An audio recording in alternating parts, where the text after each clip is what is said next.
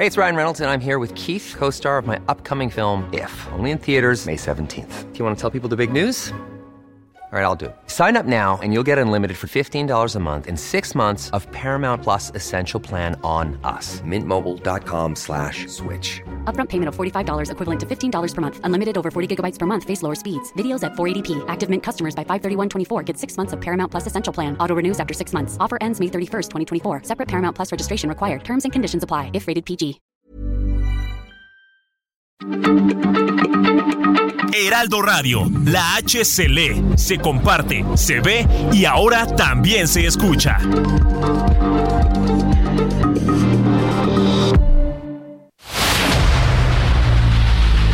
El dedo en la llaga. Había una vez un mundo en el que nadie creía. Un país de historias inexplicables. Una nación con personajes asombrosos. Santo Tomás tenía razón. Hay que ver para creer. El México increíble, las verdades que duelen, la voz de los que callan, el dedo en la llaga. Infórmate, diviértete, enójate y vuelve a empezar. El Heraldo Radio presenta El Dedo en la Llaga con Adriana Delgado. Veo las cosas como son. Vamos de fuego en fuego hipnotizándonos. Y a cada paso sientes otro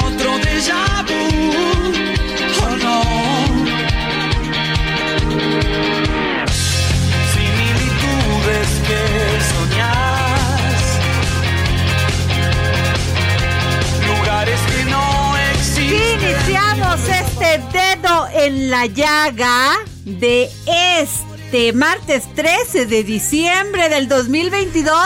Son las 3 de la tarde con casi dos minutos y en este momento pues estamos escuchando a Gustavo Cerati, gran cantante y compositor argentino y ustedes saben por qué.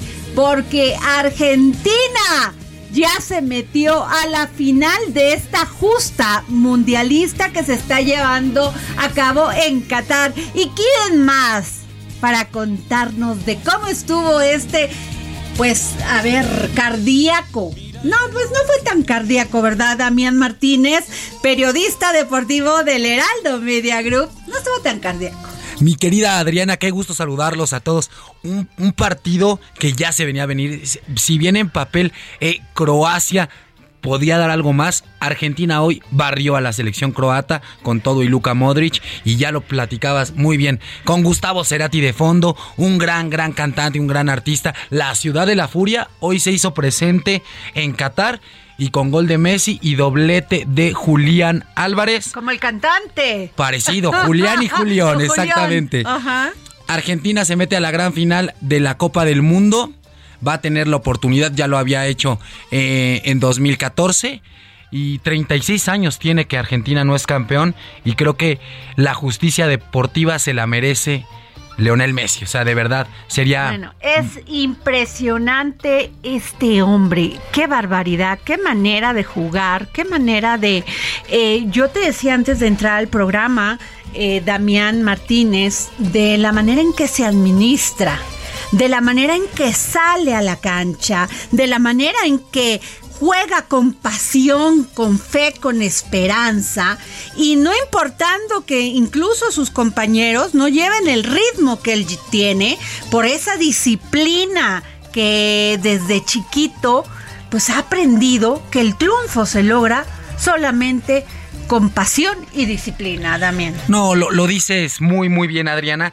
Es un tema de, de disciplina, de pundonor, de coraje, de pasión, de amor y sobre todo de ser un ejemplo dentro y fuera de la cancha. Lionel Messi se ha caracterizado a sus 36 años de ser un atleta de alto rendimiento y sobre todo de ser un atleta nada polémico. Si bien vimos que el partido contra Países Bajos ahí tuvo un pequeño conato de bronca, pero no, la carrera de, de Leo Messi, a diferencia de Diego Armando Maradona, que también lo consideran como el más grande, es totalmente distinta. Leonel Messi es un atleta total y Pero comprometido. un hombre sano, un hombre que ha llevado no solamente su vida profesional, sino su vida personal en un camino que le genera este pues confianza. Está casado, creo que tiene Sí, dos Antonella hijos, Rocuso, dos su- su hijos, esposa. su esposa de toda la, De su toda la vida. novia de toda la vida y su esposa dedicado a su familia, porque hemos visto algunas fotografías del Leo Messi eh, con su familia, muy sencillo, es un hombre sin extravagancias, Sí. es No. un hombre educado. Sí, no, Le- Leonel Messi de verdad que es que es un como persona también es es grandísimo Co- como jugador es fabuloso pero como como persona eh, es un tipo coherente elocuente con, con lo que dice y con lo que actúa. Bien lo mencionas mi querida Adriana es un es un futbolista que además hoy ha roto un récord. Eh, es el máximo goleador histórico de Argentina en Copas Mundiales. Lleva 11 goles, supera a Batistuta que tenía 10 y en el tercer lugar Diego Armando Maradona con 8 goles. O sea, lo de Leonel Messi es impresionante. Así es. Ahora, ¿cómo viste esta selección de Croacia que había salido al terreno de juego de una manera espectacular? Además de que soy fan de Croacia por los guapos también. No. Eso lo tengo que decir, a mí sí me queda. Sí, sí, la sí. verdad, yo sí tengo que decir que los hombres más guapos están en la selección de Croacia. Sí, lo platicamos también fuera del aire de, de este tema. Los futbolistas que han causado furor ahora en la Copa del Mundo. eh, los croatas, eh, también los argentinos. Platicábamos de Ay, Rodrigo de Paul. no, bueno, yo que soy las chicas fan, por no, acá en la redacción decían que, que está guapísimo. Y sí, eh, los croatas desplegando un fútbol eh, cerrado, ordenados, bien parados atrás. Sin embargo, ya las individualidades en esta instancia marcan. Y otra vez, eh, Julián Álvarez, este chamaco argentino, 22 años, juega para el Manchester City, juega a un lado de Erling Holland, futbolista también, que es brutal. Este, este chamacón de 22 años, ojo, eh, vale 28, 30, perdón, 31 millones de euros, vale. Wow. Las Eh, piernas. Y, Cristi- y Cristiano Ronaldo vale 20 millones de euros. O sea, está por, por arriba Pues ahorita de le 10 van a dar Sí. 60. Sí, sí, sí. o sea, Fácil. está tasado en eso y seguramente lo, lo veremos eh, emigrando a la Liga de, de España, este, a este chamaco argentino. Y como bien, bien lo mencionas, Croacia, un digno representante de su país. eh, un, un- un equipo que de la mano de, del arquero y de Luka Modric, insistimos, porque es la figura, es el referente. Con la frente en alto se van de, de esta Copa del Mundo. Querían repetir otra final como hace cuatro años en Rusia. No se les dio, pero es un equipo que en seis participaciones, este es dato es muy interesante. Seis participaciones tienen en, en Copas del. Mundo. Han llegado a instancias finales en tres ocasiones. Se han clasificado semifinal Ahora, final. Damián, tú eres un gran conocedor de los deportes. Eh, lo que yo te decía al principio de la, man- de la genialidad en la que Leo Messi se administra. Yo soy ciclista y sé que si no te administras en el ciclismo, te quemas a la primera. Esto tiene Leo Messi. ¿Por qué los mexicanos no hemos llegado a ese nivel de estos futbolistas argentinos cuando tienen condiciones también paupérrimas, de unas crisis económicas, de sentimientos muy encontrados por la política de su país? ¿Por qué ellos sí, nosotros no? No, acabas de tocar un punto sumamente interesante y que, y que se da en, el, en el fútbol y lo haces muy bien. El futbolista argentino, a mi parecer, tiene esta hambre que el futbolista mexicano dice que tiene, pero a veces no actúa. Es decir, el futbolista argentino sabe que si se desenvuelve y, y logra un buen papel en el fútbol y es constante y utiliza la disciplina como un eje rector para llegar a donde quiere, va a salir de Argentina, se va a ir a Europa y va a ganar lo que él quiera ganar. El Así es. futbolista mexicano con la primera de bastos se crecen, se suben a un tabique y pierden el piso. Ahí está la gran diferencia entre el futbolista argentino y el mexicano. A ver, entonces ya tenemos el primer finalista Es de correcto. esta justa mundialista, que es Argentina. ¿Cuál es tu pronóstico de con quién? Lo, ¿Contra platica- quién lo platicábamos ayer con, con el buen Samuel, que, que le mandamos saludos. Este, Donde va- quiera que se encuentre. Esperemos en un, en un buen lugar. Sí. Este, yo creo que va a ser Francia. Va a ser Francia, que de la mano de Kylian Mbappé, este chamacón también, que es un monstruo en el Paris Saint Germain, este, va a llegar a, a la final.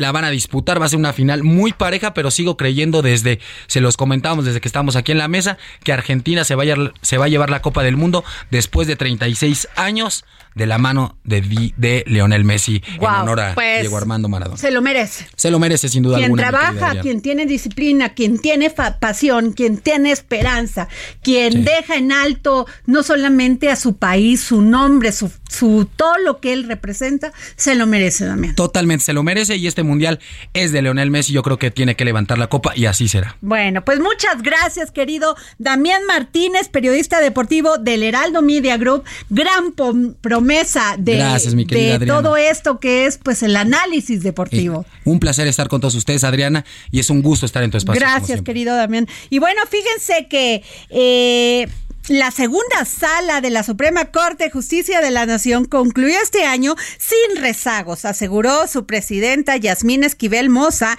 y la ministra rindió su informe de labores de la sala y detalló que del 1 de diciembre del 2021 al 30 de noviembre del 2022, del 100% de expedientes, egresó 86%, 8% está listado, 4% en trámite y solo 2% pendiente de proyecto. Y tengo a una gran mujer, porque yo la admiro, es una mujer que ha sido amiga de las mujeres, compañera solidaria, Yasmín Esquivel. ¿Cómo está, ministra? Adriana, muy bien, muy buenas tardes. Pues mucho gusto en saludarte a ti y a todo el auditorio que nos escucha esta tarde de fútbol, Adriana. ¿Cómo ve que ya ganó Argentina? Sí, verdad, es lo que es lo que me estoy enterando que ya pasó ya pasó a la final, sí. Ah, pasó a la final y qué bueno por. Y además es importante esto, ministra, porque estábamos hablando de cómo con disciplina, la pasión, la educación, el, el, el, el la formación de un gran ser humano se llega a estos resultados.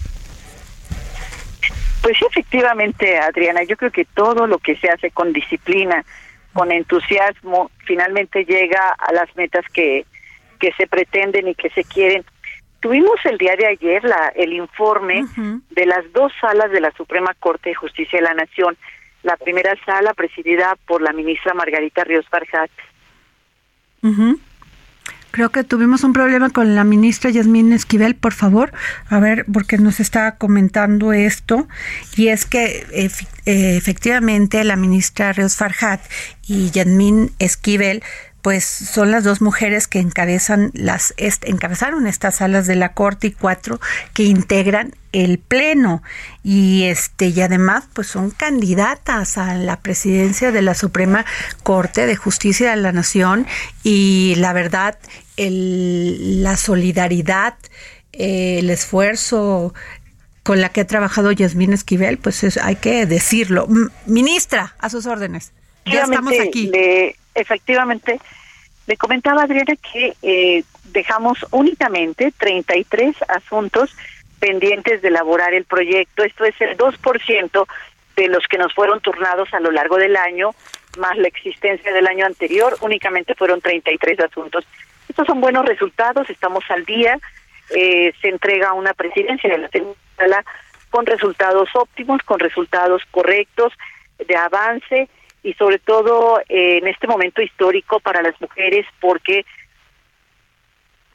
Híjole, se nos está cortando. Por favor, llámenle una línea directa porque si no se nos va a cortar. Y bueno, también aseguró la ministra Yasmín Esquivel Moza que la segunda sala de la participación laboral de las mujeres se perfila incluso como una mayoría, pues alrededor del 53% del personal adscrito son mujeres que además han tenido la oportunidad de ocupar mandos medios y superiores. Ministra, nos estaba comentando.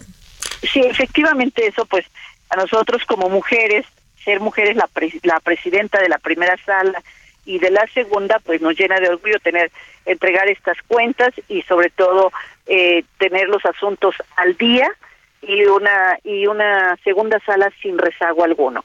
Eso es importante, pues ya que en la historia de la Suprema Corte de Justicia de la Nación únicamente 14 mujeres hemos ocupado este altísimo honor que, ser, que es ser ministra de la Suprema Corte de Justicia de la Nación. Ministra, Pues ya viene la, pues se podría decir la elección, hablando en temas este, electorales en este país, eh, de la presidencia de la Suprema Corte. Muchos de sus compañeros han dicho que sí van a participar y pues quiero su opinión porque pues usted es de las pocas mujeres que han ocupado esta posición. Efectivamente, Adriana, el 2 de enero del 2023 en la primera sesión del año se elige al nuevo presidente o presidenta de la Suprema Corte de Justicia de la Nación para los años 2023, 2024, 25 y 2026.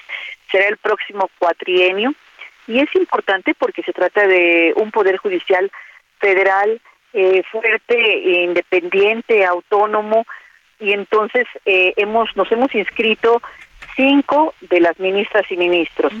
eh, mi compañera, la ministra Norma Piña, el ministro Javier Lainez Potisek, el ministro Alfredo Gutiérrez Ortiz Mena y el ministro Alberto Pérez Dayán y tu servidora. Entonces, los cinco estamos participando en este proceso. No es una competencia, es un ejercicio de propuestas, son líneas generales de trabajo y por estos procesos de transparencia que deben tener las instituciones públicas, se ha subido a un micrositio de Internet de la Suprema Corte de Justicia de la Nación las líneas generales de trabajo de los cinco que aspiramos a presidir la Suprema Corte de Justicia de la Nación y, eh, y bueno, pues en, eh, en acceso al público. Eh, dos mujeres, tres hombres, para que puedan los compañeros y las compañeras ministras decidir y elegir quién debe ser la persona que, que dirija el Poder Judicial de la Federación en los próximos cuatro años. En ese proceso estamos efectivamente y pues vamos eh, avanzando en ello, Adriana. Ministra, y esto, perdón que le, que le pregunte esto eh, porque realmente soy ignorante de estos temas, pero eh, esta depende de la votación que hagan los ministros, ¿no? Sí, eh, el primer ministro o ministra Ah, que tenga seis votos Ajá. En esa sesión del 2 de enero será el que presida, eh, que tenga por lo menos seis votos, será el presidente o presidenta de la Suprema Corte de Justicia de la Nación. Puede ser en la primera ronda de votación Ajá. o puede ser en la segunda, en la tercera, en la cuarta. No sabemos eh, cuántas rondas de votación se vaya a llevar esto. Eh, hace ocho años fueron más de 30 rondas de votación para elegir al presidente de la Corte.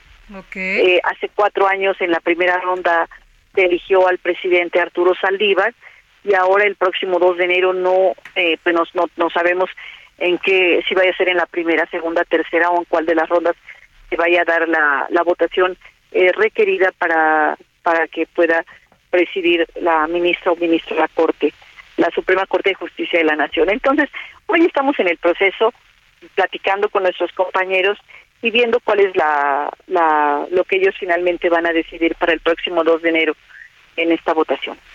Pues yo le agradezco, ministra Yami- Yasmín Esquivel Moza, mm, que me haya tomado, le agradezco mucho que me haya tomado la llamada para el dedo en la llaga, llaga y le quiero hacer una pregunta. ¿Dónde pasa su Navidad y qué cena en Navidad? Muchas gracias, Adriana. Pues estaré estaré en casa de mi mamá, eh, ella Ajá. hace una cena. Somos cinco mujeres, yo soy la mayor Ajá. de las hijas y entonces estaremos compartiendo con ella.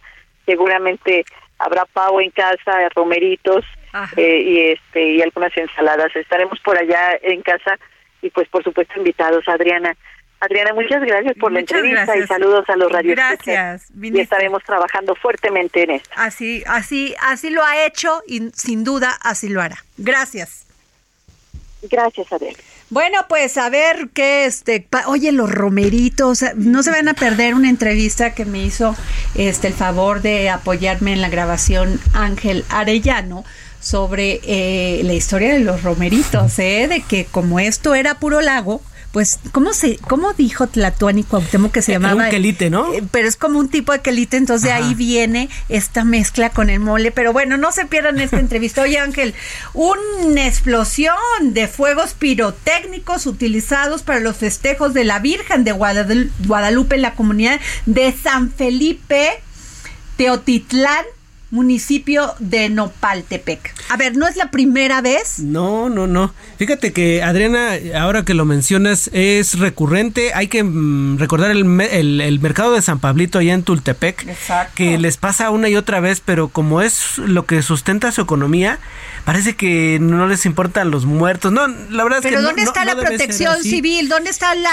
la dirección de protección civil del Estado de México? Porque esto pasa cada vez en estas fechas. Es terrible, es terrible que además este mueran tantas personas, que además el daño que le hacen a los animalistas, o sea, esto no paran los cohetes durante el festejo del 12 de diciembre. Y la verdad yo no creo que la Virgen de Guadalupe nos quiera más o menos porque pongas cohetes durante toda la noche. Sí, la verdad es que es difícil comprender. Uno entiende, la, uno entiende la fe, uno entiende. Yo entiendo todo. Sí, pero, pero ya cuando invaden los, ah, los derechos de los terceros y como bien dices, los animales cómo la pasan mal. Pero además, ¿cuántos muertos? 26 heridos. muertos, exactamente. Fíjate que eh, lo más reciente que decías, eh, uno de los más recientes, porque hubo, hubo otro en Querétaro también. Pero fíjate que nos vamos a ir con mi, mi compañero corresponsal en el estado de México, José Ríos, con esta, esta explosión que ocurrió allá en el municipio de Nopaltepec y él nos tiene los detalles. José, muy buenas tardes, te saludamos con gusto aquí en el dedo en la llaga. Infórmanos, por favor.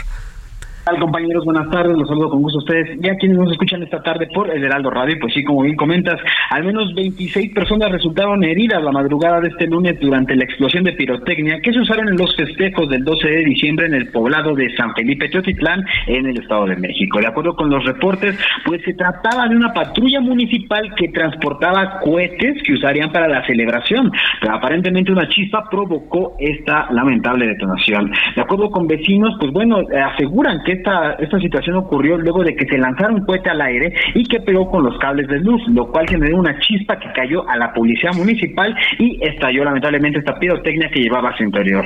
Uno de los heridos, compañeros, pues es un elemento de la corporación que se encontraba en este vehículo. Hasta el momento, pues bueno, la Secretaría de Salud del Estado de México informó que se encuentran 12 personas trasladadas a diferentes hospitales, de las cuales 5 permanecen en Axapusco, otras más en el municipio de Catepec, en el Hospital de las Américas, y otro en el municipio de Otumba, en el Hospital José María Rodríguez. Hay que apuntar y como bien comentan compañeros, pues hasta el momento no sabemos cuáles fueron los motivos por los cuales esta unidad de seguridad municipal tenía estos cohetes, este era básicamente que los tenía bajo resguardo, sin embargo, pues bueno, ocurrió esta desgracia y esta explosión y lo cual es, pues bueno, hasta el momento se están determinando cuáles fueron los motivos y pues bueno, ese es el informe que les tengo. Muy bien. Así va a pasar. Sí, gracias, Nadie va a decir nada. Gracias, José. Así es. Al ratito. Oye, déjame que te cuente una. Porque Hugo López Gatel señaló que desde hace tres meses, semanas, hay un incremento en casos de COVID y dice que los jóvenes no necesitan este vacunarse de influenza ¿por qué? porque están bien fuertes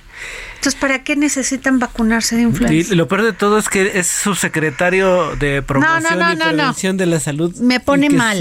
Él sí me pone muy mal. Sí, sí pues en, ayer en Nuevo León este ya anunciaron que regresan al cubrebocas, o sea, es que no es para no, es para tomarse a la ligera y parece que toda la pandemia ha sido así. Y además, acuérdate que cuando vino esta esta crisis también del influenza, acuérdate que nos resguardamos en nuestra casa gracias a ello, fíjate que de las pocas cosas que he hecho bien, que hizo bien Calderón, pues fue esa, tomar las medidas. Lo tomó en serio. Eh, sí, lo tomó en serio y nos resguardamos en nuestra casa, estuvimos encerraditos que 15 días. Sí. 15 días y se aminoró mucho el tema de la propagación de la influenza. Bueno, este señor lo tomó de broma. Esto fue al revés, ¿no? acuérdate que, que no, que el presidente tenía como ese halo moral este, que no se iba a enfermar y se enfermó dos veces. la fuerza era una fuerza moral. ay, de veras que. Pero bueno, a ver, seguimos contigo. Nos vamos. Fíjate que allá en el Senado, Ricardo, Ricardo Monreal informa que el plan B electoral del presidente se discutirá en el Pleno, pero hasta mañana. Pero mientras afuera hubo una manifestación en defensa, eh, defensa del INE y Mario Miranda nos informa rápidamente. Adelante, Mario buenas tardes. Ángel, Adriana, ¿qué tal? Buenas tardes. Nos encontramos afuera del Senado de la Ciudad de México, donde alrededor de las 9 de la mañana llegó un grupo de aproximadamente 100 personas para manifestarse a favor del INE. Este grupo de personas están en contra de la propuesta del presidente Andrés Manuel López Obrador para realizar cambios a las leyes electorales. Este grupo colocó también una pantalla aquí en las afueras para estar precisando lo que se lleva a cabo al interior del Senado de la República. Te comento que ya hace unos momentos salió la comitiva encabezada por Claudio González, integrante de la organización Unidos por México, quien comentó que el día de mañana se realizará la votación para ver si se aprueba o no los cambios a la ley electoral. Oye, Mario. se empiezan a retirar. Sí, de ¿Nada más 100? Sí, no, bueno. por muchos 100, ¿eh? Yo creo que eran, bueno. Eh, 80, 30, más los medios de comunicación, pues yo creo que eran como unos 80, 70. Ya contando a todos. Perfecto, Mario. Muchas gracias nos por tu vamos, reporte. Mario. Nos llevan. gracias, nos vamos a un corte y regresamos. Sigue a Adriana Delgado en su cuenta de Twitter. Arroba Adri Delgado Ruiz. Además, te invitamos a enviar tus opiniones y comentarios en texto o por mensaje de audio a través de WhatsApp al 55 2544 3334. Y si quieres escuchar El Dedo en la Llaga de El Heraldo Radio, en cualquier momento y donde quiera que te encuentres, descarga el podcast disponible en Spotify y It's that time of the year. Your vacation is coming up. You can already hear the beach waves, feel the warm breeze, relax, and think about work. You really, really want it all to work out while you're away. Monday.com gives you and the team that peace of mind. When all work is on one platform and everyone's in sync, things just flow wherever you are. Tap the banner to go to Monday.com.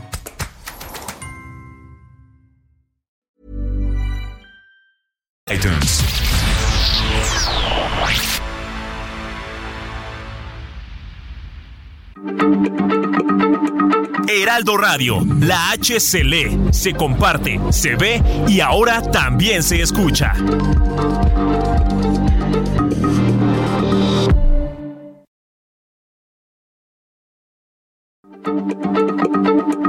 Heraldo Radio, la H se lee, se comparte, se ve y ahora también se escucha.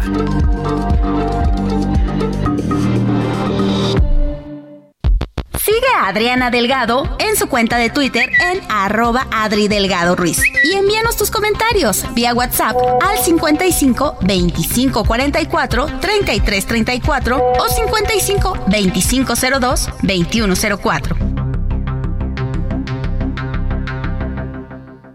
Ford Andrade La Viga te ofrece dos modelos únicos en nuestro país, una Ford Expedition Limited 2022 y una Ford Expedition Max 2022, ambas con nivel de blindaje 5. Visita hoy mismo nuestra agencia en Calzada de la Viga 1880, Mexilcancingo, Iztapalapa. Código postal 09099, Ciudad de México. O llama al 552128 4071.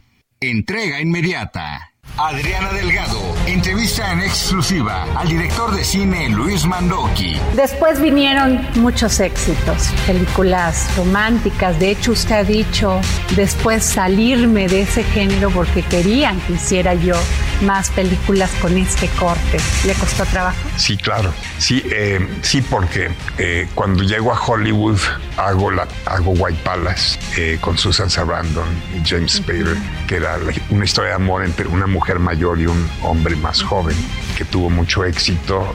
De allí que hice un remake de Nacida ayer con Melanie Griffith, John Goodman y luego When a Man Loves a Woman, que fue eh, otra historia de amor muy exitosa. Entonces, eh, los productores ven que tienes éxito con un género y pues que haga más de esos porque nos va a ir bien. Eh, y de allí que como creador, como cineasta, siempre quieres romper esos límites. ¿Es fácil retratar el amor? Qué buena pregunta. Nunca lo pensé de esa forma. Más bien es como generar que los actores lo encuentren en sus personajes y lo puedan vivir, ¿no? Jueves, 11 de la noche, El Dedo en la Llaga, Heraldo Televisión. Ver estamos en este momento viendo un tuit del presidente Andrés Manuel López Obrador donde lamenta el fallecimiento del compañero Miguel Barbosa Huerta, gobernador del estado de Puebla, y dice él, acabo de hablar con su esposa Rosario, le expresé mi, mi tristeza y hago extensivo mi más profundo pésame a familiares, amigos y a su Puebla. muere el gobernador de Puebla el día de hoy, el gobernador Miguel Barbosa. Así es. Y tenemos ya en la línea, estamos localizando a personas que nos puedan dar una reacción ante esto, pero antes les comento que Morena y aliados con la intervención del secretario de Gobernación, Adán Augusto López, avalaron en comisiones del Senado la reforma electoral donde el bloque opositor, o sea, el PAN, PRI, PRD, MS y Grupo Plural intentó hacer vacío e impugnó el proceso al acusar un desaseo legislativo. Jesús Lemus, tenemos a Jesús Lemus, eh, corresponsal del Heraldo Media Group en Puebla. Jesús. Muy buenas tardes, buenas tardes a todo el auditorio. Y pues lamentablemente confirmar la noticia que en este momento acaba de dar el área de comunicación social del gobierno del Estado de Puebla. El mandatario poblano Miguel Barbosa Huerta a unas horas de su cuarto informe de labores al frente del territorio poblano, ha fallecido. Se tiene conocimiento que el mandatario poblano fue trasladado durante el transcurso de este día a un hospital de la Ciudad de México, luego desde que el transcurso también de esta mañana se reportó su estado como grave. Hasta ahora no se sabe qué fue lo que provocó el deceso del mandatario poblano. Lo que sí les puedo confirmar que el domingo pasado, para ser más específicos, en un evento público que tuvo el gobernador del estado, Miguel Barbosa Huerta, para la entrega de patrullas en favor de municipios del territorio poblano, admitió que se sentía muy mal. Fue en el transcurso de las siguientes horas cuando suspendió sus eventos públicos. Incluso ya tenía un gran evento para inaugurar un museo. Sin embargo, no llegó a este evento y ya fue en el transcurso hace unos segundos cuando lamentablemente el gobierno del estado acaba de confirmar el deceso del mandatario poblano. Jesús, y en este momento, ¿quién se hace cargo del gobierno de Puebla? Por protocolos de ley tiene que subir lo que es la, persona encargada de la política interna del gobierno del Estado de Puebla, que en este caso es la titular de la Secretaría General de Gobierno, Ana Lucía Gil Mayoral. Esto solamente será por un plazo de 10 días, porque la Constitución de Puebla establece en su artículo 57, fracción 17, que eh, en un plazo también, insisto, de 10 días, los diputados locales, los 41 diputados locales, tienen que elegir a un gobernador interino para lo que resta de este sexenio que acaba en 2024. Eh, Jesús, anteriormente ya teníamos información de que el gobernador Barbosa pues había tenido complicaciones con su salud. Sí, es un tema que para nadie era un secreto. El gobernador padecía de diabetes. Recordemos que esta misma enfermedad, incluso el propio mandatario poblano, ya había reconocido que su situación lo llevó a que lamentablemente le amputaran un pie. es. es. un tema que no era un secreto, pero lamentablemente parecía que también pues esta situación, eh, su condición de salud lo alcanzó, que hoy por eso ya se confirmó el deceso del mandatario poblano. Híjole, qué mala noticia. Desgraciadamente ya pasé a de, este, sufría de esta terrible enfermedad que aqueja a muchos mexicanos, como es la diabetes. Y efectivamente, como bien lo dices, Jesús, le habían amputado una pierna, pero estaba bien, se encontraba bien, hasta esto que tú comentas que el sábado se empezó a sentir mal. Importante poner el antecedente al menos de lo que eh, está pasando ya Puebla. Recordarás que en 2018 falleció la gobernadora Marta Erika Alonso Hidalgo después de haber tomado protesta, diez días después de haber tomado protesta. ¿Qué pasó en ese momento? Se aplicó lo mismo que decía la constitución local, en el sentido de que se tenía que elegir a un, una persona interina mientras se convocaban a elecciones extraordinarias, porque era recientemente la toma de protestas en su momento de la mandataria poblana. En este caso, ya no aplica el mismo protocolo, simplemente se elige al gobernador interino quien tendrá que acabar con este proceso, con este sexenio, que al menos ha dejado, si no me falla el dato así a bote pronto, en menos de seis años ha derivado que nosotros tengamos hasta siete gobernadores por todos estos escenarios que vuelven a enmarcar a Puebla. Pues muchas gracias, querido compañero Jesús Lemus, corresponsal del Heraldo Media Group en Puebla. Gracias por tomarnos la llamada y por estar pendiente. Y tengo en la línea al senador Miguel Ángel Osorio Chón. Eh, senador, ¿cómo está? Muy buenas tardes. ¿Cómo ve esta muerte del gobernador de Puebla, Miguel Barbosa? Lo lamento muchísimo, Lorena, gracias por esta oportunidad. Eh, fíjate que hace apenas una hora, en cuanto me enteré, hablé con su esposa y sí me dijo que estaba delicado, que estaba en terapia intensiva y pues hace unos minutos eh, conocer de su fallecimiento. Un hombre que conocí eh, en el servicio público, en el Senado de la República, él, y con el que tuvimos acuerdos, acuerdos en, en búsqueda de un país más democrático. Es un hombre que hace apenas un par de semanas eh, tuve una reunión con él allá en Puebla y además teníamos una amistad de personal. Lo lamento verdaderamente. Muchas gracias por su opinión. Eh, senador Miguel Ángel Osorio Chom, pues ayer en, avalaron esta reforma electoral en comisiones del Senado Morena. ¿Qué piensa usted? Bueno, eh, atropellando todos los procedimientos, eh, sin conocer realmente cuál es la eh, reforma que se está planteando, me refiero a los legisladores, como pasó en Cámara de Diputados, eh, con eh, de verdad una falta de pulcritud en, todo el proceso legislativo y obviamente dando un golpe a la democracia lamentable para México.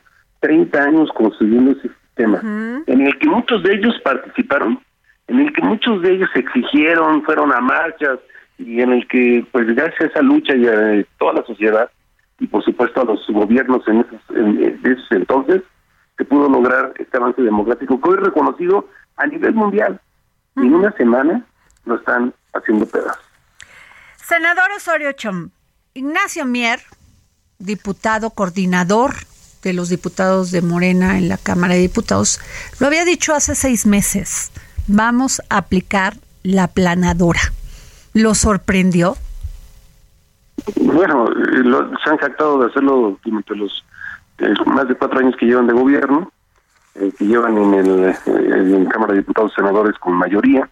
Y mira, de verdad es una gran incongruencia todo el tiempo que pedían apertura, que pedían debate, hoy no escuchan a nadie, se escuchan entre ellos, se hablan entre ellos y se aplauden entre ellos, no importando el, el daño, el deterioro que le están haciendo al país en el tema de salud, en el tema de desarrollo económico y por supuesto en seguridad y ahora en el tema de, democracia. Eh, lamentable y por supuesto que sí les creemos lo que han venido haciendo, no no no me sorprende, pero pues eh, más bien me sorprendería que en algún momento hubiera un, un dejo, una oportunidad, una pequeña oportunidad en un debate serio en el que pudieran establecer los porqués estas decisiones, que reitero, están afectando muchísimo eh, en nuestro desarrollo democrático. Miguel Osorio Chom, eh, hubo más de 200 modificaciones. ¿Cuál de todas estas modificaciones y que ustedes también aportaron, que se vio a Ricardo Monreal peleando y hablando de que se estaba violando la Constitución, ¿cuál es transitable para el PRI. No hablo de los otros partidos, para el PRI. No, a ver, todo lo que están haciendo eh, es viola, bueno, no todo. O sea, ¿no hay nada en la que puede llegar a acuerdos? ¿No hay? No, no, porque están eh, lastimando eh, administrativa y organizacionalmente al INE. Y esto lo que están haciendo es que pueda tener dificultades para organizar la elección, para determinar los funcionarios de casilla, para la apertura. Están llevando el proceso hasta noviembre el que esté hasta eh, desde antes el, inicio del proceso es porque lleva todo un, un, camino para hacer un, desarrollo de un proceso limpio, transparente, en el que todos podamos tener confianza. Y lo que están haciendo es disminuir los recursos, disminuir eh, eh, sus capacidades administrativas. Y bueno, pues, el juego es perverso, es casi pedir a, a gritos que no se desarrolle el proceso electoral y después eh, pues eh, manipularlo eh, en cada uno de los estados en su favor. El presidente Andrés Manuel López Obrador siempre ha hablado que el INE gasta mucho dinero, que el financiamiento que tienen es una grosería que deberían nada más tener para los procesos electorales y también pues este la ciudadanía también hemos visto estos excesos. Por ejemplo, partidos que casi pierden el registro, que reciben 400, 500 millones al año y después desaparecen, senador. Es su escudo protector, porque recuerda que eso no lo decían cuando ellos eran minoría. Es un escudo que les sirve para hacer las otras modificaciones. Quieren que entremos en lo de los salarios y quieren que entremos en la disminución de las prerrogativas, vamos a entrarle. Pero en esto, que es eh, la modificar integralmente al INE, esto sí es de verdad de una gran preocupación y que algo que con lo de los salarios quieren tapar lo que verdaderamente es el fondo, que es eh, eh, así inoperante el INE y, y o trabajando desde el gobierno las elecciones. Ahora, eh, a mí no me queda muy claro porque hablan de que tienen que estar seis integrantes en, eh, en un comité como de fiscalización, que antes no se hacía, no se fiscalizaba si está ahí Carla Humphrey. Bueno, prácticamente incluso quieren quitar fiscalización, penalización, para que puedan seguir haciendo. ¿Sabes por qué mandan el proceso hasta noviembre? Porque quieren que sus eh, este, candidata y candidatos puedan seguir en el gobierno y ocupando recursos públicos, puedan seguir haciendo su promoción eh, y, entonces no acusar de actos anticipados de campaña, entonces ocupar recursos públicos, entonces no haya sanciones y puedan hacer lo que quieran, es lo que quieren, hay anarquía en el proceso electoral y ellos desde el gobierno hacer lo que ellos quieran y entonces nadie los puede sancionar porque quitan sanciones, porque dejan en libertad hacer lo que se quiera todo lo que eh, discutían, exigían, hoy ellos son los destructores de ello. Senador Osorio Chom, lo que tampoco entendemos la ciudadanía es este 3% que en muchos casos, pues muchos partidos perderían el registro. ¿Cómo está esto que se podría, ya no se pueden transferir los votos? Bueno, eh, son algunas fórmulas que, se tenían para que eh, estos partidos pues no desaparecieran. Y mira, es muy importante en cualquier país del mundo que se cuiden a las minorías, que sigan las minorías presentes, porque pues unos podrán representar a 20 millones, pero otros representan a uno o dos millones que también son ciudadanos mexicanos, que piensan diferente y por eso es importante que se les dé la oportunidad de, estar en el ambiente político cuando cubran una, una, una cuota. Eh, creo que eh, ellos lo que están haciendo en este acuerdo es, eh, pues, eh, con sus aliados, permitir su vigencia, la del Verde, la del PT y otros. No me parece mal, lo que me parece es que es excesivo el llegar a acuerdos para que les voten una reforma que lastima al INE. Pues muchas gracias, senador Miguel Ángel, Miguel Ángel Osorio Chón. Gracias por tomarnos la llamada para el dedo en la llaga. Todo lo contrario, un saludo. Bueno, pues, ¿qué tal? y aquí tenemos, bueno, déjenme decirles que me da muchísimo gusto a Lisbeth Rodríguez, representante de la Fundación del Grupo Andrade, porque se va a llevar a cabo un sorteo Reyes con Causa. Es un evento impulsado por la Fundación Andrade y ayer tuvieron también un evento. A ver, ¿nos pueden contar, Lisbeth, por favor? Ah, Sí, muchas gracias por la invitación. Justo. A ver, también tenemos a Gabriela Costa, perdón, Gabriela, este, eh, de Comunicación y Relaciones Públicas de la Fundación Andrés. Sí, así es. muchas gracias. Muchas gracias por la invitación. Justo tenemos un sorteo de Reyes con Causa. El proyecto busca impulsar la parte de los proyectos sociales que apoya Fundación Grupo Andrade. Nosotros cada año lanzamos una convocatoria para invitar a diferentes organizaciones de la sociedad civil a que se sumen con esto, con este proyecto, otorgamos donativos económicos en especie de difusión a las diferentes causas que apoyan estas organizaciones a favor de la niñez. Y el sorteo Reyes con Causa busca incrementar esta participación y llegar a más organizaciones contribuyendo con estos proyectos sociales. Gabriela, Ayer se llevó a cabo, yo este sabía que a las 4 de la tarde un este un evento con estos casas hogar, ¿no? Bueno, pero este, donde también se apoya a toda la niñez y además qué importante que eh, ustedes con todo su trabajo, este, pues apoyen a estos niños que muchas veces no tienen la oportunidad de salir adelante. Sí, sí, claro. Este, como lo comentaba Liz, eh, esto beneficiaría muchísimo a, a, los niños que y sobre todo a las instituciones con las que trabajamos. Vamos a poder seguir impulsando ese apoyo e integrar a nuevas instituciones. Además que queremos al tener un mayor alcance precisamente para poder lograr contribuir con mayores instituciones que apoyan a la población infantil. Entonces claro. estamos pues impulsando este sorteo que esperemos que sea el primero de muchos para seguir impulsándolos. Y bueno cualquier persona puede sumarse a este sorteo cualquier persona puede participar. Es una manera muy fácil. Ángel Arellano ya se comprometió a tres boletos igual yo para participar y por generar mejores condiciones a estos niños. Y lo que yo les decía, discúlpeme, es el 19 de diciembre, este, y va a ser sí. en la Fundación de Grupo Andrade con la Fundación Quinta Carmelita. Sí, sí, vamos a tener nuestra posada navideña con los, con los, las pequeñas y los pequeños de, de la fundación. Pues una contribución importante y además de premio el Aveo, porque Ángel sí. Arellano se lo quiere llevar. Ay, qué bueno. Sí, pues. ¿Ya se vio? Pues compren, se puede comprar de uno hasta, no sé, miles de boletos. Tenemos 10 mil boletos disponibles, entonces. ¿Cómo puede, puede, entrar alguien? Este, antes me acuerdo que te daban tu, este, ¿cómo se llama? Tu talón. Tu, tu talón y lo vendías muy rápido. Sí, claro. ¿Todavía existe eso? Todavía algunas. ¿Me pueden dar un talón a mí?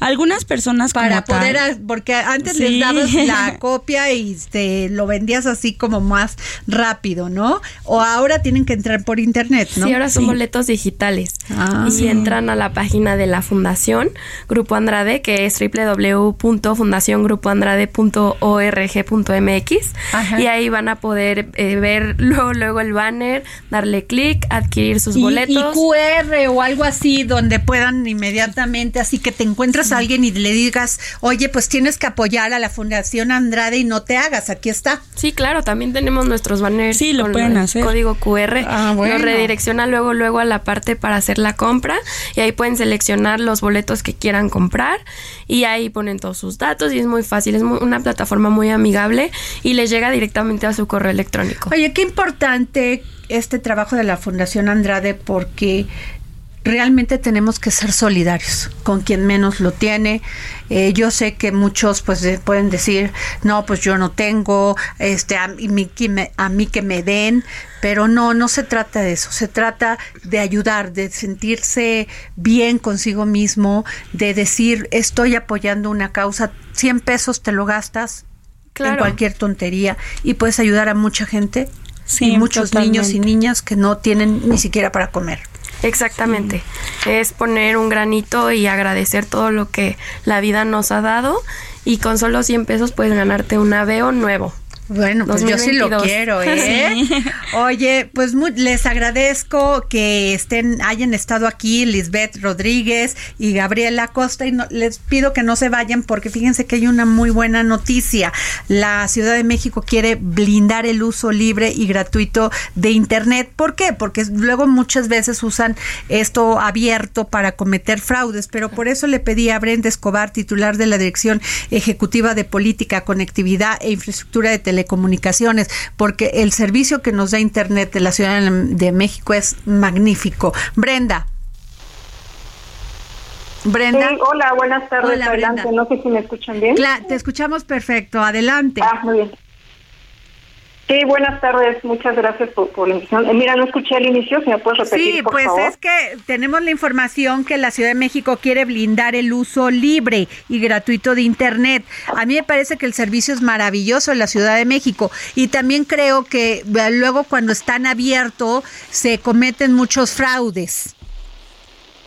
Ya, sí, mira, de hecho ahorita está la propuesta de iniciativa para hacer y garantizar que este servicio sea eh, accesible, gratuito, eh, sin restricciones, por ejemplo, de, contenido o de tiempo.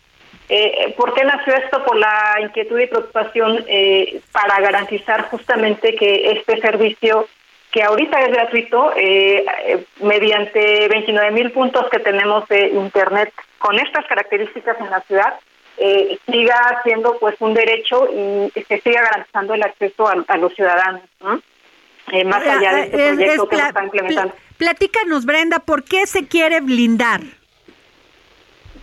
Claro, de hecho, mira, cuando nosotros eh, iniciamos hace alrededor de cuatro años, eh, encontramos aproximadamente 90 puntos eh, de acceso en vía pública o en espacios públicos de la ciudad. Lo que nosotros hicimos fue iniciar un programa muy fuerte de despliegue. hemos avanzado, al día de hoy tenemos, como te decía, 29 mil puntos de acceso gratuitos eh, a los que los ciudadanos realmente se conectan. Viendo las estadísticas, tenemos eh, registro de 12 millones de, usuarios, eh, que esto significa la población de la Ciudad de México más la población flotante de la zona metropolitana.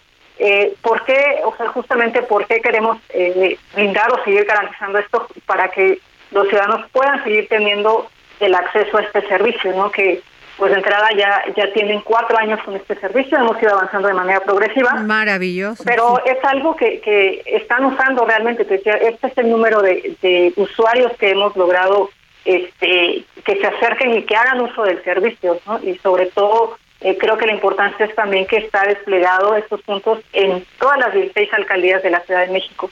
Eh, hicimos el aprovechamiento de los postes de videovigilancia del C5 que están prácticamente a una cuadra de casas, oficinas, etcétera, y en vía pública.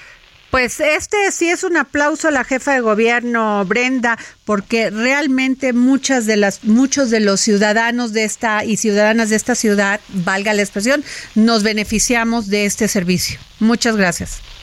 Gracias a ti. Buena tarde. Bueno, pues este esto fue todo el dedo eh, fue todo en el dedo en la llaga. Nos escuchamos mañana.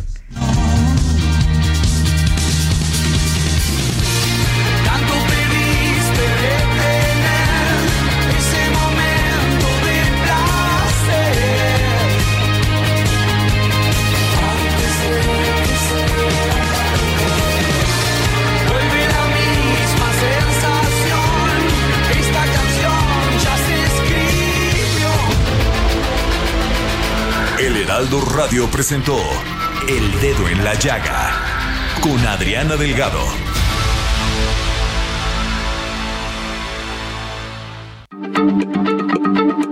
Heraldo Radio, la H se lee, se comparte, se ve y ahora también se escucha.